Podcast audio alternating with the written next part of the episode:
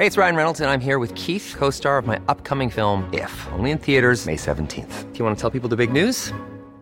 All right, I'll do. Sign up now and you'll get unlimited for $15 a month in six months of Paramount Plus Essential Plan on us. Mintmobile.com slash switch. Upfront payment of $45 equivalent to $15 per month. Unlimited over 40 gigabytes per month. Face lower speeds. Videos at 480p. Active Mint customers by 531.24 get six months of Paramount Plus Essential Plan. Auto renews after six months. Offer ends May 31st, 2024. Separate Paramount Plus registration required. Terms and conditions apply if rated PG. Esto es República H. La información más importante con el punto de vista objetivo, claro y dinámico de Blanca Becerril. Hola, hola, muy buenas noches. Son las 8 de la noche en punto de este lunes 26 de abril del año 2021. Y yo soy Blanca Becerril y esta es República H. Y yo, como todos los días, lo invito a que se quede conmigo porque en los próximos minutos le voy a dar toda la información más importante generada hasta el momento para que usted, por supuesto, esté bien informado de lo que ha ocurrido en las últimas horas en el territorio nacional. Y vaya que hay muchas cosas que informarle porque hoy Félix Salgado Macedonio estuvo en el Tribunal Electoral del Poder Judicial de la Federación. ¿Cómo le fue? Bueno, pues le vamos a contar también, pues fuera, fuera el diputado de Morena acusado de abuso sexual contra dos menores, le vamos a tener los detalles. En Nuevo León, la vacunación a maestros, también por supuesto el saldo de coronavirus en México, cómo ha ido evolucionando en las últimas horas, en los últimos días, esta pandemia en nuestro país. Además, hoy se activa el Hoy no circula en la Ciudad de México, a partir de mañana le vamos a tener también los detalles de quiénes sí circulan, quiénes no y cuáles son las, eh, pues, las indicaciones de la autoridad. Además, ayer estuvimos de manteles largos por los Oscars, donde tres mexicanos triunfaron. Les vamos a decir quiénes, por qué y cómo. Además, Roberto San Germán con lo mejor de los deportes. Así como usted puede escucharme, hay muchas cosas que informarle. Yo le invito a que se quede conmigo. Soy Blanca Becerril y esto es República H y arrancamos con un resumen de noticias. En resumen, El presidente de México, Andrés Manuel López Obrador, consideró que quienes no respaldan la ampliación del mandato de Arturo Saldívar al frente de la Suprema Corte de Justicia de la Nación apoyan consciente o inconscientemente al régimen de corrupción. El adolescente presuntamente víctima de abuso sexual por parte del diputado de Morena, Benjamín Saúl Huerta, compareció con su asesor jurídico en la Fiscalía de Delitos Sexuales. De forma virtual, esta mañana se realizó la audiencia para alegatos entre Félix Salgado Macedonio y magistrados del Tribunal Electoral. Se espera que mañana en la tarde se resuelva su caso. El Tribunal Electoral de la Federación confirmó el registro de la prima del presidente Andrés Manuel López Obrador, María del Carmen Obrador Narváez, como candidata a diputada federal por el Distrito 1 de Palenque, Chiapas. La Secretaría de Gobernación recordó a los ministros de culto y actores religiosos del país que no deben hacer proselitismo en favor o en contra de algún partido político o candidato. El panista Ricardo Anaya criticó la creación del registro único de usuarios de telefonía celular, afirma que esta acción es propia de regímenes autoritarios como el de Venezuela o Uganda, donde se espía a los ciudadanos para tener el control total. Y en las últimas 24 horas, México sumó 1.143 casos nuevos de coronavirus y 166 muertes, para un total de 215.113 personas fallecidas, de acuerdo con la Secretaría de Salud. recorrido por el país. Oye, vámonos rápidamente hasta Monterrey, Nuevo León, con mi compañera Daniela García. Mi Dani, ¿qué información nos tienes? Hola Blanca, muy buenas noches. Pues el día de mañana arrancará aquí en Nuevo León la vacunación de maestros y personal del sector educativo. La autoridad reveló que se iniciará con la aplicación de vacunas eh, mañana 27 de abril y terminarán el 5 de mayo y se espera vacunar a docentes, pero también al personal administrativo y de apoyo a las instituciones educativas, tanto públicas como privadas, en todos los niveles educativos. Se habla de 120 mil personas que estarán recibiendo la vacuna en esos días. Ellos recibirán la vacuna de Cancino Biologics, que es de una sola dosis.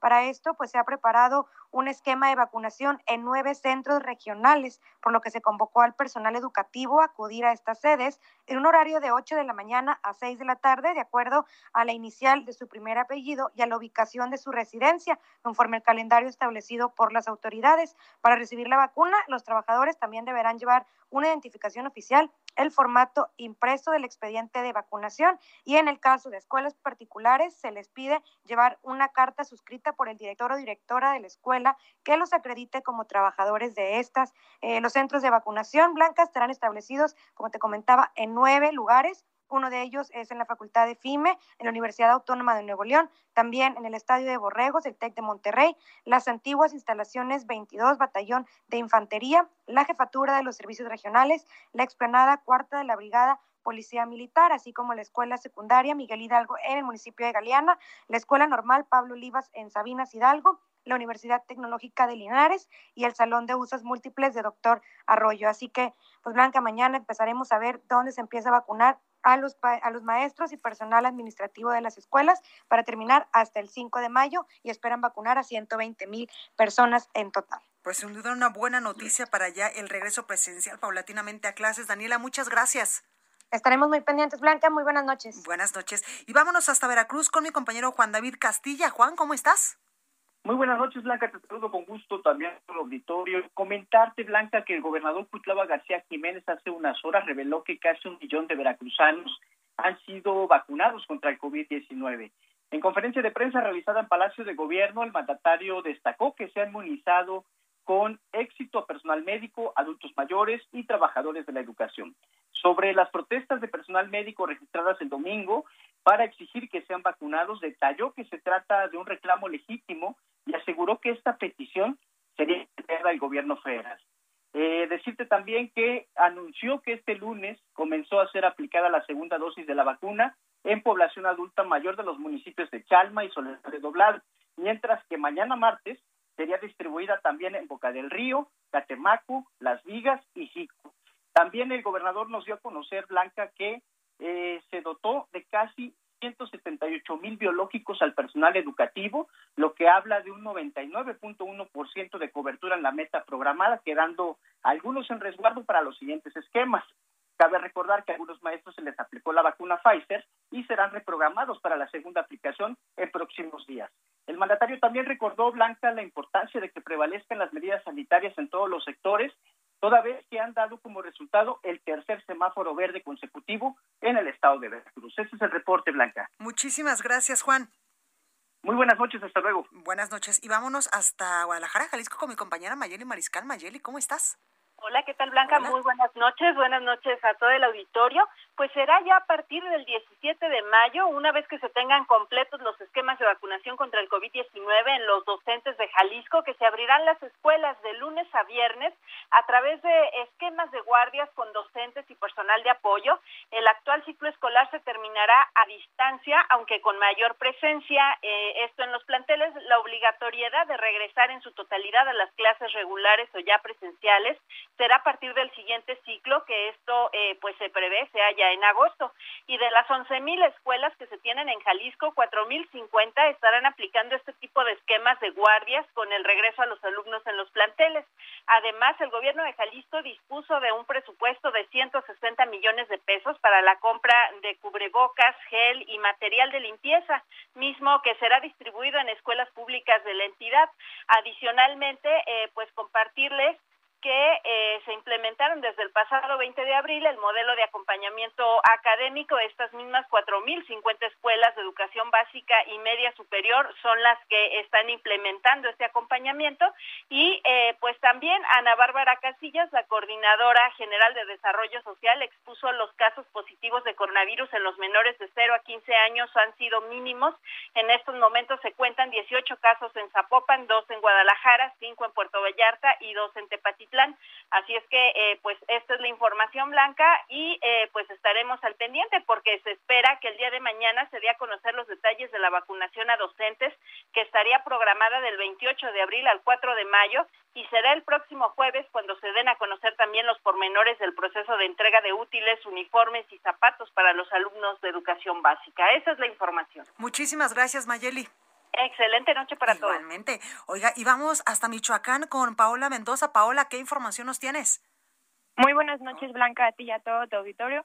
Informar que el gobernador de Michoacán, Silvano Aureoles Conejo, decretó una contingencia ambiental en el estado para prohibir el uso de fuego y todo tipo de quema.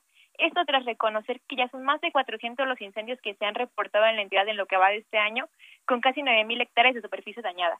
En apego a la ley de la, para la conservación y la sustentabilidad ambiental del Estado, se prohibió temporalmente el uso de todo tipo de quema agrícola, pecuaria, de basura y todo tipo de incendio a cielo abierto en espacio rural y urbano, así como en las áreas naturales protegidas, arboledas en general y aquellas consideradas como sagradas espirituales en los pueblos indígenas.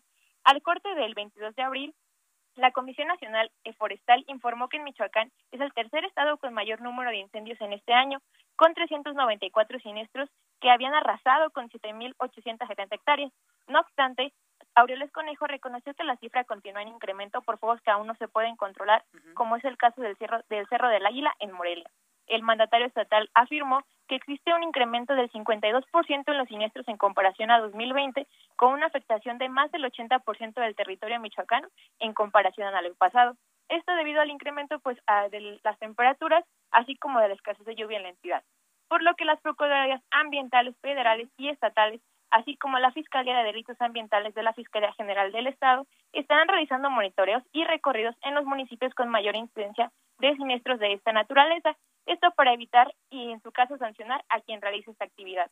Por último, el gobernador de Michoacán reconoció que la quema de pastizales y bosques es una costumbre de la temporada, de la temporada en la preparación de parcelas para la siembra que se realiza en el verano. Sin embargo, apeló a la comprensión de la ciudadanía ante la crisis ambiental que ha dejado bosques muy dañados. Esta es la información blanca. Muy buenas noches. Muchas gracias, Paola. Como siempre, muy completa. Muy buenas noches. Estamos para informar. Buenas noches. Bueno, y vamos a las calles de la Ciudad de México con mi compañero Augusto Atempa. Augusto, ¿dónde andas? ¿Qué tal, Blanca? Muy buenas noches. Te platico que me encuentro en la zona poniente de la, de la Ciudad de México. En este momento me encuentro sobre la avenida Constituyentes. Para todos aquellos los eh, automovilistas que van a tomar esta vialidad provenientes de la zona de Santa Fe encontrarán muy buen avance sobre todo de la zona de observatorio hacia periférico. En sentido contrario de la circulación también hay muy buen avance a todos aquellos que van hacia Paseo de la Reforma que buscan llegar hacia la zona de Santa Fe o a la México-Toluca. En, eh, la avenida periférico de la zona del bosque de Chapultepec hacia la zona de San Antonio hay carga vehicular pero que no deja de avanzar. Esto, eh, este tramo lo estarán recorriendo en una velocidad promedio de entre 50 a 70 kilómetros por hora hay que manejar con mucha precaución. El límite de velocidad eh, sobre los carriles centrales de periférico es de 80 kilómetros por hora. Blanca, el reporte. Muchísimas gracias, Augusto. Seguimos pendientes. Buenas noches. Gracias, buenas noches. La nota del día. Oiga, y esta es información importante de último momento para todos aquellos quienes vivimos aquí en la capital del país, aquí en la Ciudad de México, y es que se va a aplicar para mañana el hoy no circula. Pero si acudes a algún pues punto de vacunación anticoronavirus, estás exento del programa siempre y cuando muestres tu cita y tu carnet. Por lo pronto, para este martes deberán suspender su circulación en un horario de 5 de la mañana a 22 horas, es decir, hasta las 10 de la noche. Uno, los vehículos de uso particular con holograma de verificación 2. También los vehículos de uso particular con holograma de verificación tipo 1, cuyos últimos dígitos numéricos sea 0, 2, 4, 6, 7 y 8, así como aquellos cuya matrícula esté conformada solo por letras. También los vehículos de uso particular con matrícula local sin holograma de verificación y los vehículos con matrícula foránea de uso particular que no porten holograma de verificación cero, cuyo holograma pues no sea E, doble cero o cero. Tampoco podrán circular las unidades que transportan gas licuado de petróleo como pipas y o semirremolques, cuya matrícula sea par, con excepción de aquellas que usen válvulas de desconexión seca. Además, los vehículos de carga local o federal dejarán de circular entre las 6 de la mañana y las 10 de la noche y los taxis con holograma de, de verificación 1 o dos tampoco van a circular el día de mañana, esto debido pues a las malas condiciones del aire que tenemos en estos momentos aquí en la capital del país. Así que tome nota, mañana hay no hoy no circula o doble hoy no circula. Vamos con más información y asuntos electorales porque Félix Salgado Macedonio, el aspirante a la candidatura de Guerrero por Morena, expuso su caso en audiencia ante el Tribunal Electoral. Toda la información la tiene mi compañero Misael Zavala. Misael, ¿cómo estás? Blanca, buenas tardes. Eh, buenas tardes al auditorio. Efectivamente, como bien lo comentas, durante 50 minutos el senador morenista con licencia Félix Salgado Macedonio presentó sus alegatos en una audiencia privada ante los magistrados de la Sala Superior del Tribunal Electoral del Poder Judicial de la Federación para exponer el por qué es viable su candidatura al gobierno de Guerrero. En esta ocasión, debido a la pandemia por COVID-19, la audiencia se llevó a cabo de manera virtual y por lo tanto el senador Salgado Macedonio no acudió personalmente a las oficinas del tribunal, pero sí se tuvo que conectar vía remota. eh, sí se confirmó que seis magistrados de la sala superior estuvieron presentes en la audiencia y escucharon los argumentos del caso, donde el morenista expuso que no fue culpa suya el no haber entregado los informes de gastos de precampaña, sino que la responsabilidad fue de la Comisión de Fiscalización de Morena. La audiencia estuvo encabezada por el magistrado Indalfer Infante, quien es el responsable de elaborar el proyecto de sentencia, en el cual, en el cual como ya es sabido, Blanca, se ha adelantado que el Tribunal Federal estaría cancelando en definitiva el registro de Salgado Macedonio por no presentar precisamente sus informes de gastos de precampaña. Esto luego de que el Instituto Nacional Electoral resolvió ya en dos ocasiones sancionar al guerrerense con la pérdida de su registro como candidato al gobierno de Guerrero. Mañana por la tarde, los magistrados del Tribunal Electoral de la Federación llevarán a cabo una sesión virtual donde desahogarán el caso de Salgado Macedonio. También se incluye un punto donde eh, resolverán el caso de Raúl Morón Orozco, a quien también le cancelaron su registro como candidato de Morena al gobierno de Michoacán por la misma razón de no haber presentado sus informes de gastos de precampaña. Mientras tanto, Salgado Macedonia adelantó que el miércoles, una vez conocida ya la resolución del Tribunal Electoral, realizará una sesión informativa en la Alameda de Chilpancingo donde definirá las acciones a seguir. Blanca, esta es la información. Muchísimas gracias, Misael. Pues estaremos muy al pendiente a ver si sí o no, pues es el candidato de Morena en Guerrero. Gracias. Gracias, quedamos pendientes. Totalmente. Y la Fiscalía de la Ciudad de México solicitará el desafuero del diputado federal de Morena, Benjamín Saúl Huerta, acusado de abuso sexual en contra de dos menores, que también pues esta información se la dimos a conocer aquí en El Heraldo eh, de México. Jorge Almaquio nos tiene todos los detalles. Jorge, adelante. Hola, ¿qué tal Blanca? ¿Cómo te va? Buenas noches a los amigos del auditorio. Efectivamente, la Fiscalía General de Justicia solicitará el desafuero del diputado federal de Morena, Benjamín Saúl Huerta, acusado de abuso sexual en contra de dos menores de edad.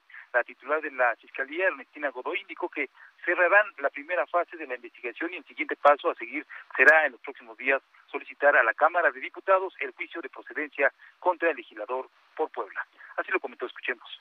Tenemos dos denuncias, lo hemos lo hemos comentado y lo hemos dicho en tarjetas informativas. Eh, por el momento, uno de los jóvenes, el primero, está todavía en resguardo de la Fiscalía en, junto con, con la familia.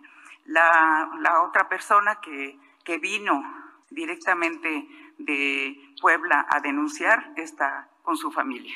Y es el estado que tenemos y estamos terminando de, de integrar. Seguramente hoy se termina, se cierra la, la primera parte de la investigación y estaremos ya actuando hacia la Cámara de Diputados. Godoy Ramos precisó que la Fiscalía Capitalina no puede pedir una orden de aprehensión en tanto Huerta Corona continúe con el fuero constitucional que lo protege de cualquier situación legal.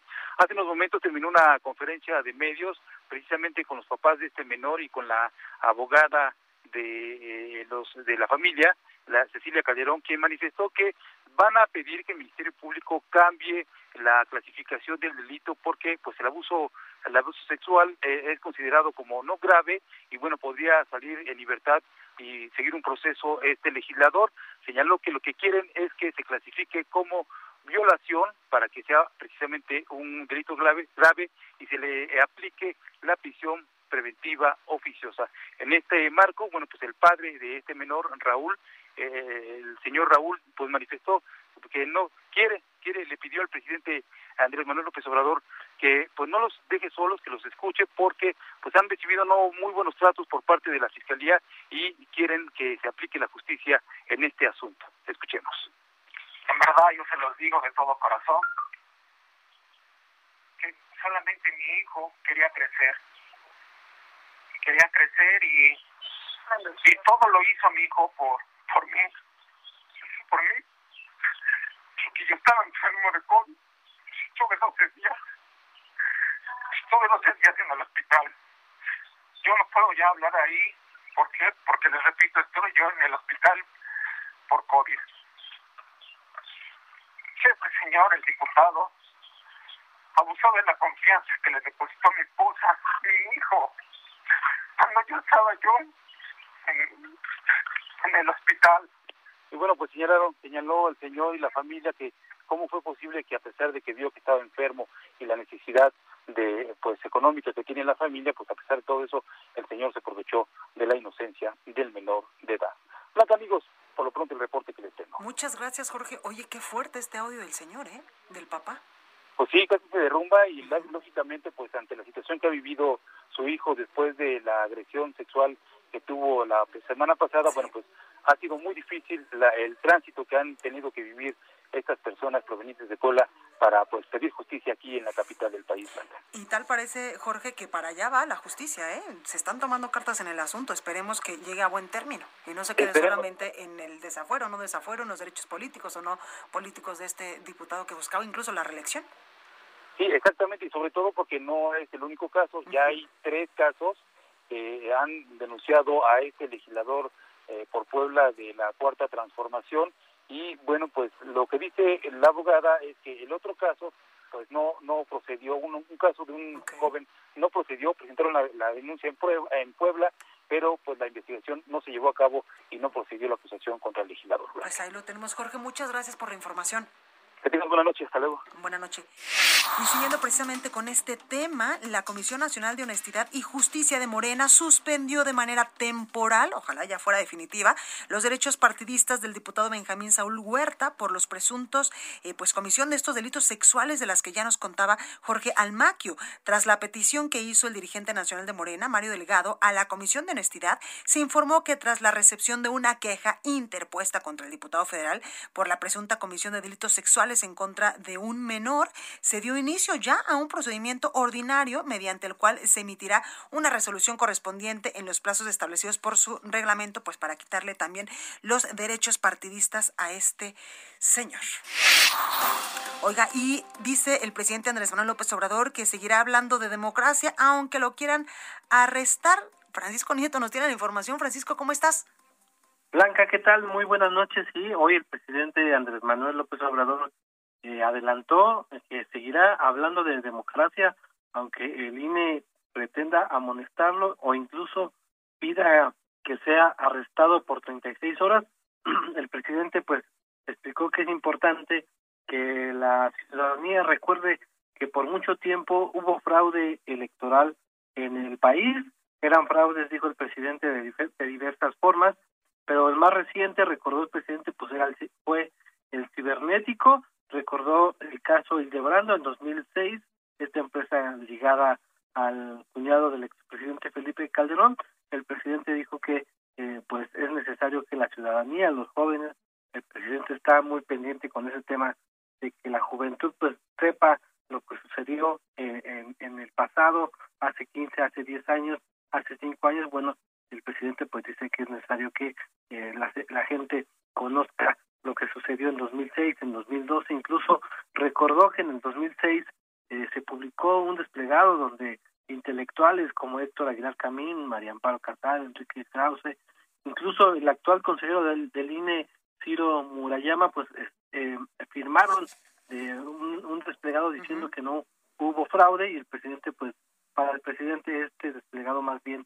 es la el aval de que sí, desde su punto de vista, hubo fraude en 2006, por eso dice que seguirá hablando de democracia eh, blanca. Pues ahí la información, Francisco, gracias. Buenas noches. Buenas noches. Oiga, y el juez federal Rodrigo de la Pesa López Figueroa desechó 53 amparos presentados contra el Padrón Nacional de Usuarios de Telefonía Móvil. Diana Martínez nos tiene la información. Diana, adelante.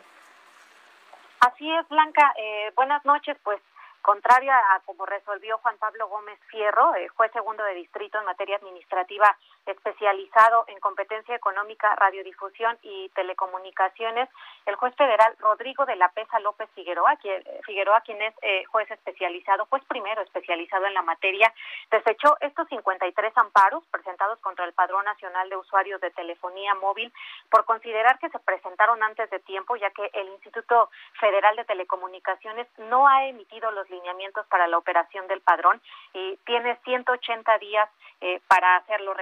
Blanca, que Juan Pablo Gómez Fierro eh, concedió suspensiones provisionales en, estos amparos.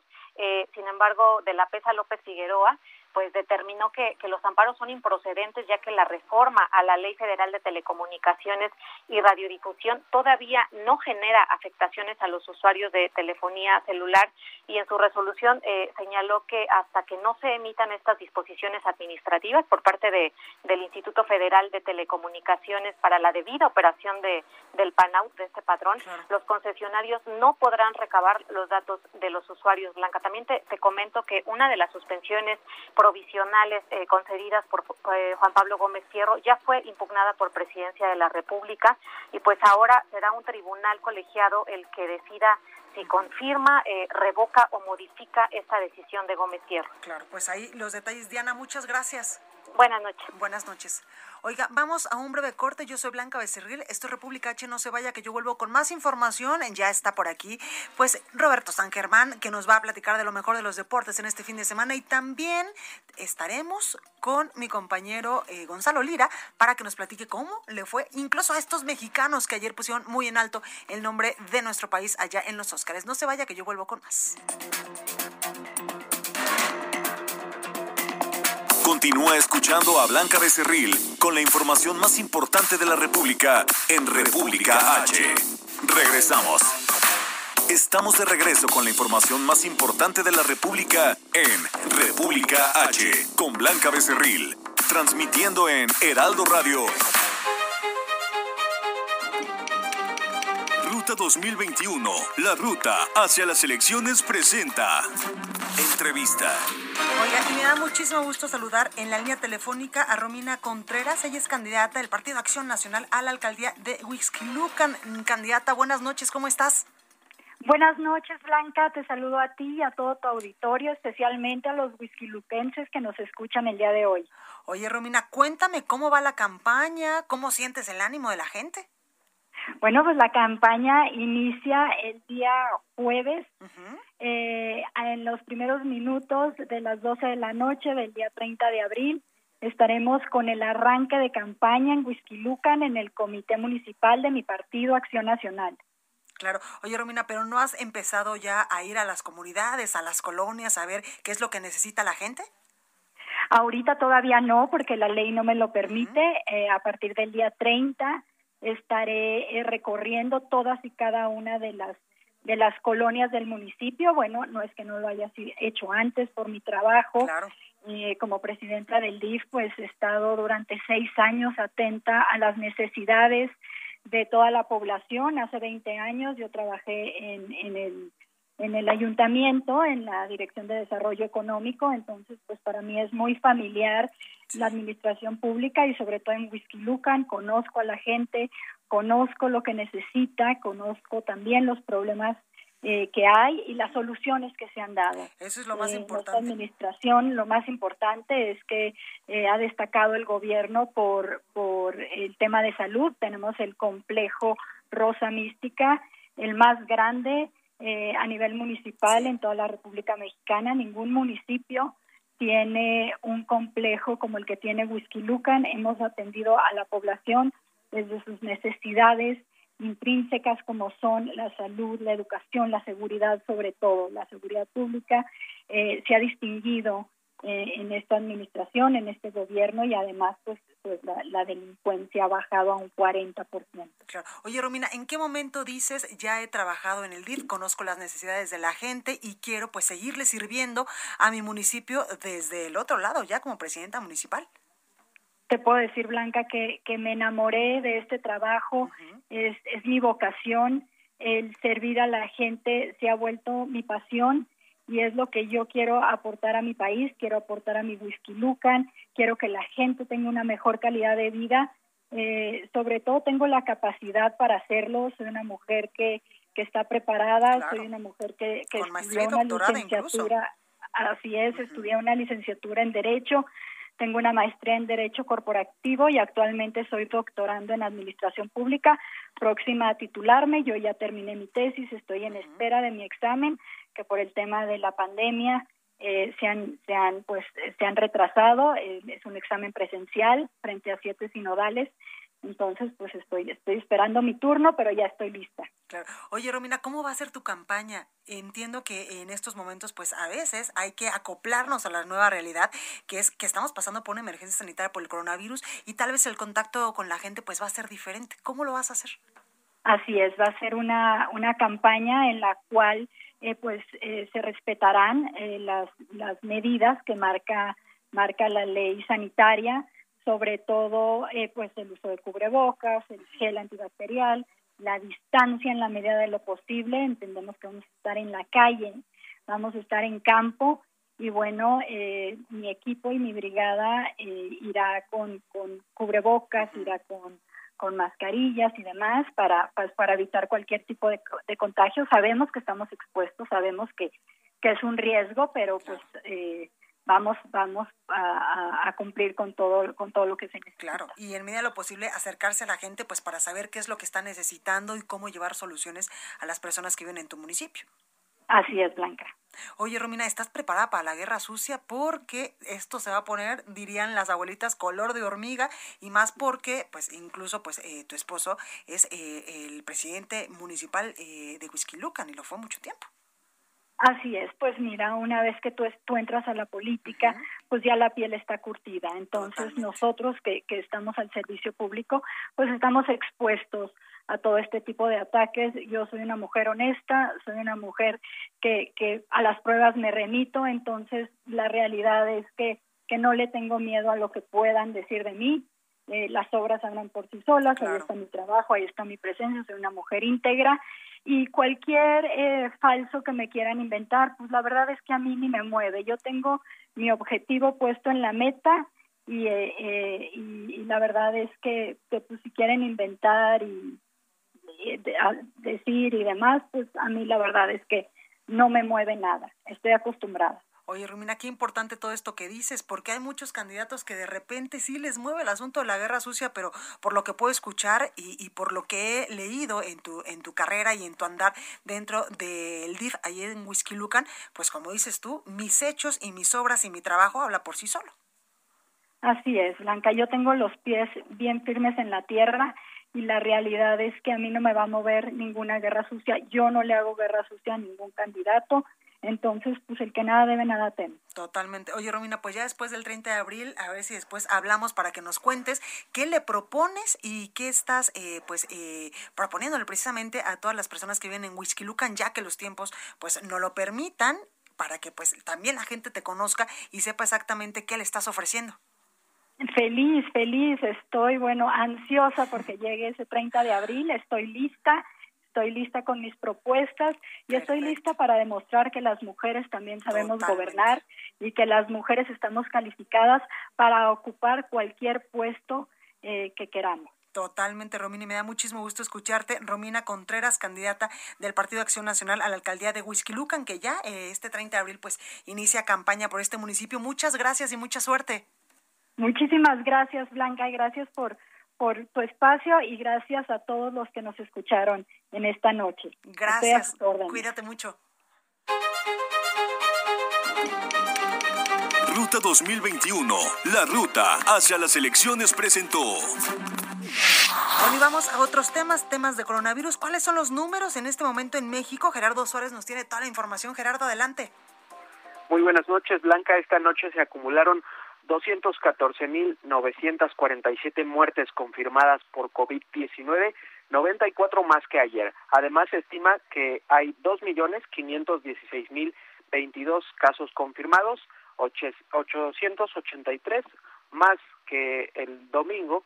Y bueno, pues la ocurrencia de una tercera ola de COVID-19 se ve menos probable, aunque aún no se descarta. Así lo dijo el subsecretario Hugo López Gatel durante la conferencia vespertina de hace unos minutos. Mencionó que, eh, pues por los datos que se observan esta semana, donde otra vez se vuelve a una tendencia de disminución de contagios, pues una ola de una tercera ola de COVID-19 ya parece menos probable, pero dijo que no se deben bajar no se debe bajar la guardia con las medidas sanitarias, pues mientras eh, no se termine esta epidemia, pues continuará el riesgo latente de un repunte.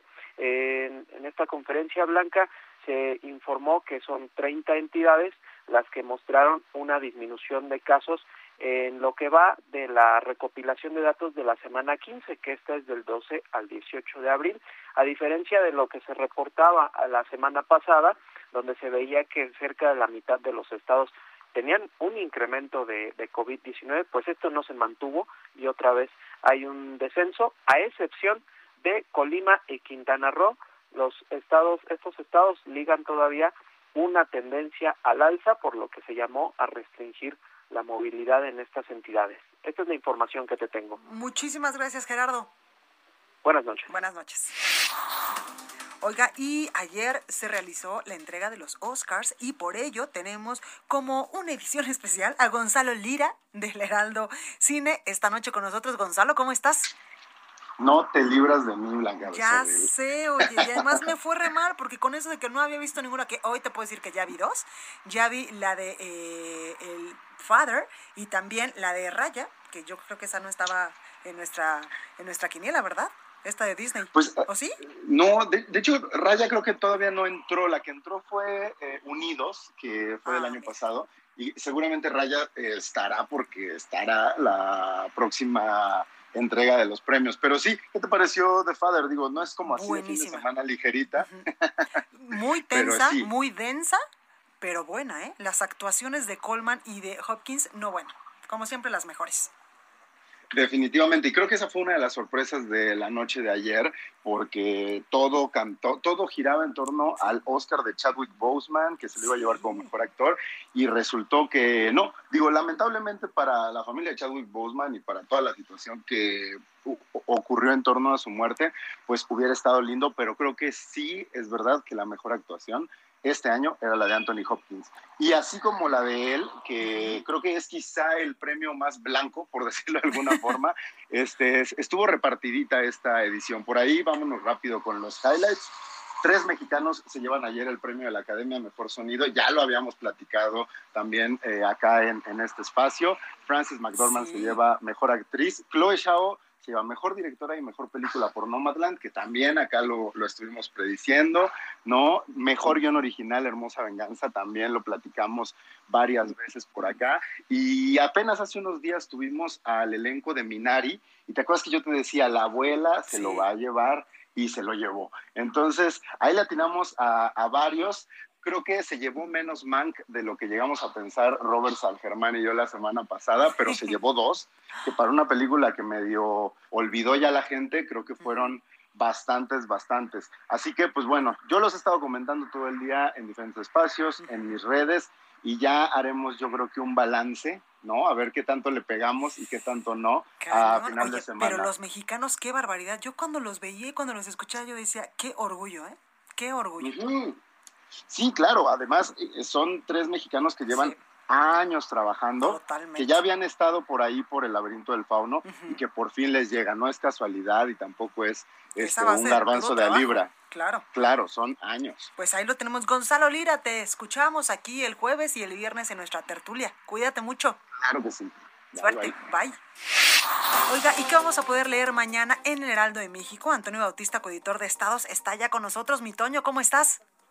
Blanca, ¿qué tal? Muy buenas noches. Te saludo a ti y los escuchas República H aquí en el Heraldo Radio. Bueno, pues mira, eh, eh, eh, vamos, Sinaloa se une eh, a estos, vamos a Campeche, en el proceso de regreso a las escuelas. Hoy empezó con la reapertura de 633 planteles, a los cuales convirtió en centros comunitarios para brindarle asesoría a los menores y pues de alguna manera combatir el rezago en el aprendizaje que están teniendo en esta entidad es un primer paso para pues paulatinamente regresar a las aulas, pero es importante para la entidad porque esperan pues frenar eh, los retrasos que están generando a partir de la enseñanza en línea. Y bueno pues también estas estas medidas que se están tomando a partir del semáforo amarillo en el Estado de México pues ven eh, un ponen una luz eh, para la iniciativa privada, pues consideran que se pueden rescatar hasta 50% de empleos con la reapertura de los negocios en esta etapa blanca. Y bueno, pues todos esos detalles los vamos a traer en la edición impresa del Heraldo de México. Por supuesto, la cobertura de la Ruta 2021. Pues ahí los detalles, mi Toño, muchas gracias. Mañana leeremos, por supuesto, desde muy temprano, El Heraldo de México. Muchas gracias, muy buena noche. Buenas noches. Oiga, ¿y qué le parece si hoy es lunes para no iniciar la semana como con tanta información tan negativa? Si vamos con el Heraldo Ciencia, con mi compañera Oriana Trejo, que seguramente nos trajo y nos va a presentar algo increíble. Oriana, adelante.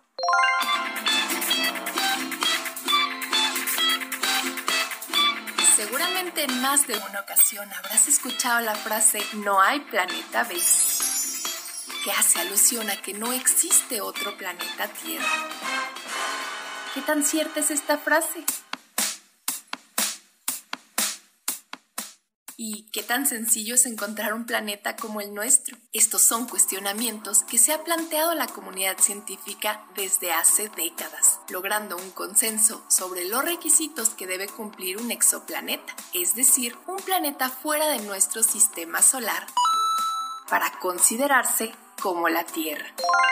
El primero de los requisitos se trata de la distancia entre el exoplaneta y su estrella, misma que debe ser muy similar a nuestro Sol en temperatura, tamaño y edad. La distancia entre ambos cuerpos influirá en las condiciones ambientales y la temperatura. Un exoplaneta tipo terrestre se debe encontrar a la distancia óptima, es decir, ni muy lejos ni muy cerca. En astronomía, esta región se denomina zona de habitabilidad, que también llamamos zona ricitos de oro.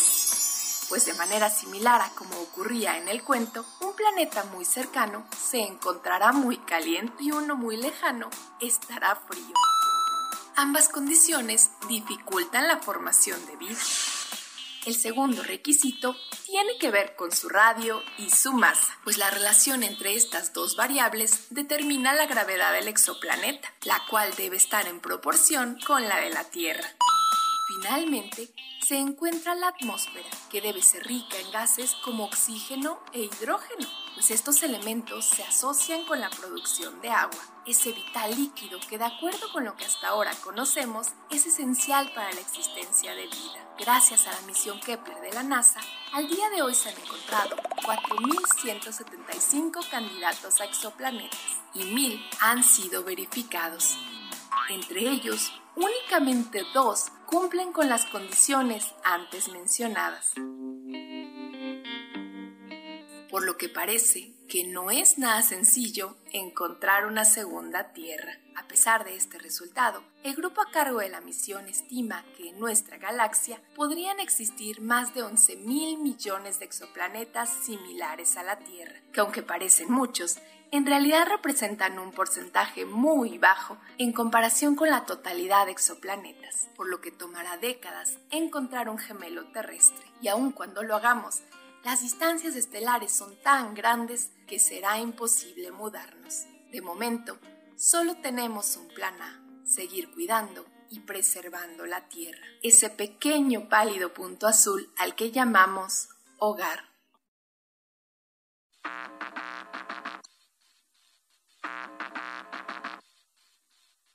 Yo soy Oriana Trejo y si quieres saber más de ciencia, sígueme en las redes sociales y YouTube como Ori Astro.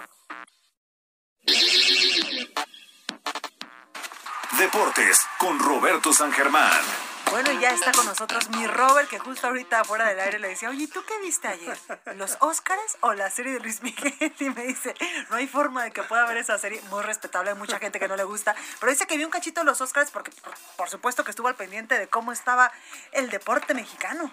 Sí, sí, sí. ¿Qué tal, mi querida Blanca? Muy buenas noches, buenas noches a todos. Sí, estuvimos viendo ayer la derrota de mis queridas Águilas 3 a 1 contra el Toluca, un repasón horrible.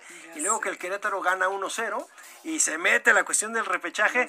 Y lo que pasa es que está bien interesante porque, a ver, nada más hay dos equipos que ya están.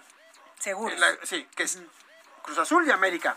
Y así va la tabla, 40 puntos. Y no le hagas mucho alarde al Cruz Azul porque luego cuando más lo presumimos se nos cae. Eh, por eso, por eso voy a hablar poco de la máquina. Entonces, Cruz Azul ya está y América son los únicos dos que ya están adentro de la liguilla, o sea, con boleto directo. Después de ellos está Puebla, que yo creo que va a entrar también, va a ser de los cuatro, y Santos. Esos cuatro creo que van a ser los que van a descansar y van a esperar a los otros. Y ya luego viene Monterrey y viene León, que también si ganan sus partidos, sí, claro. se meten ya estaremos hablando de por lo menos ya seis equipos y nos faltan otros seis. Esto sí se va a poner, pero color de hormiga, porque de esos seis que nos faltan, fíjate, todavía los que todavía pueden pasar, y son varios, porque son. Ya en el repechaje, para poder entrar, está Toluca, está también el Atlas, las Chivas, Tigres, Querétaro, Mazatlán. Estos están buscando lugares para entrar a lo que es el repechaje. Ojo con Atlas, porque Atlas tiene que pagar lo que va a tocarle de la multa para la cuestión del descenso. Pueden ser 50 millones o 70. Va a ser difícil que llegue a los 120, ya no. Eso los va a tener que pagar Atlético de San Luis. Pero por lo menos 50 o 70. Si no los paga, no puede entrar a la liguilla y lo podríamos descartar. Pumas todavía tiene, híjole, un chance, pero ya está muy complicado. Igual que Pachuca y Tijuana. Ahí va. Pachuca si gana hoy, que el ratito tiene partido. Se puede colar. Puede estar todavía. Entonces, todavía nos falta. La última jornada vamos a ver qué equipos se van a meter entre del 5 al 12 para pelear por ese repechaje y ya van a entrar ahí de cómo queden del 5 al 12, pues vas a tener cuatro lugares para ya los primeros cuatro que ya están calificados a la fiesta grande del fútbol mexicano con este nuevo formato. De mediocridad, pero bueno, pues sí, pues es que es mediocridad. Me No, pues, pues mediocridad, pues sí, imagínate que el, el número 12 vaya a ser campeón. No, pues no. Oye, mi Robert, ¿y padrísimo. ¿qué pasó con la Fórmula 1 que trae nuevo formato? Eso va a ¿Qué onda estar ahí? padre.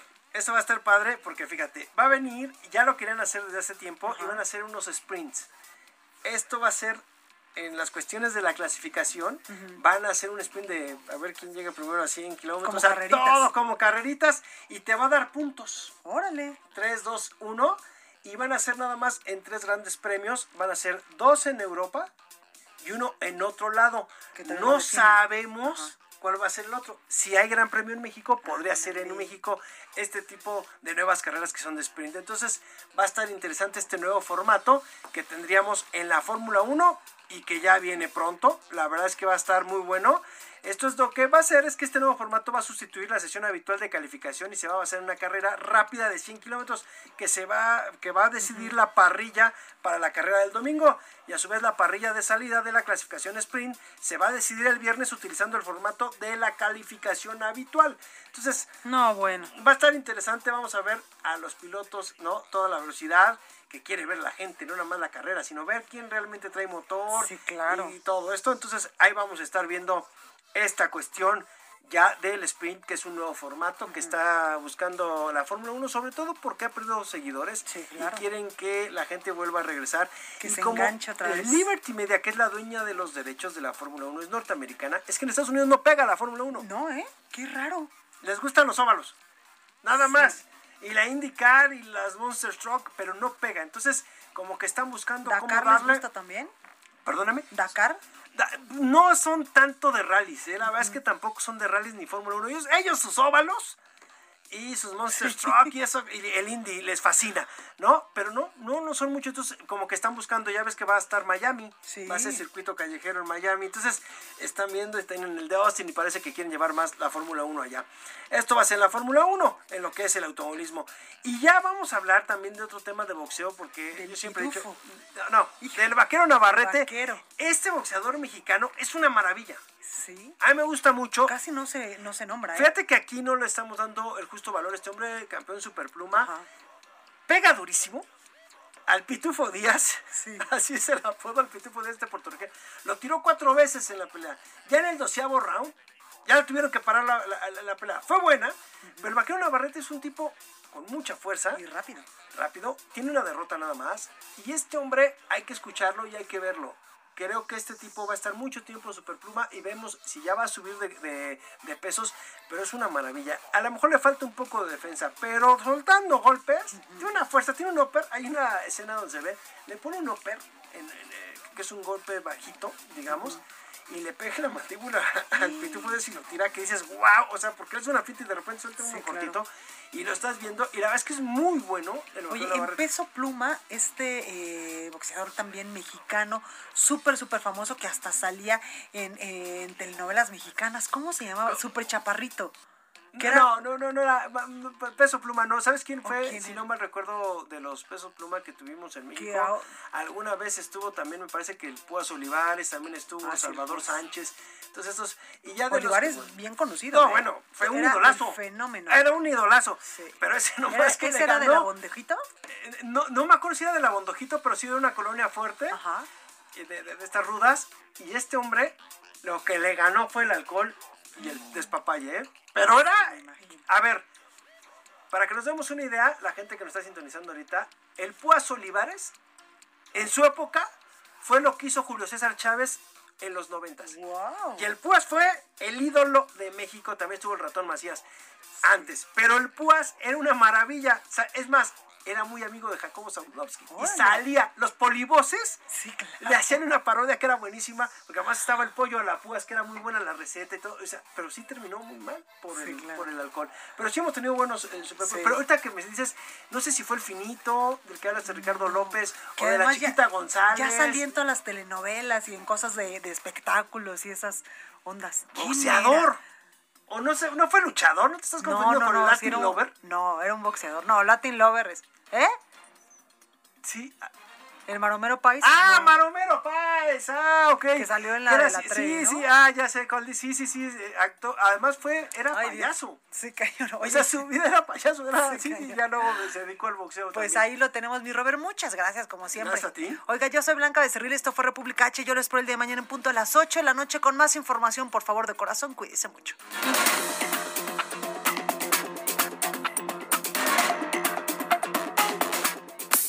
Esto fue República H, la información más importante de lo que pasa en el interior de la República, con el punto de vista objetivo, claro y dinámico de Blanca Becerril. Continúa escuchando Heraldo Radio, donde la H suena y ahora también se escucha. Una estación de Heraldo Media Group.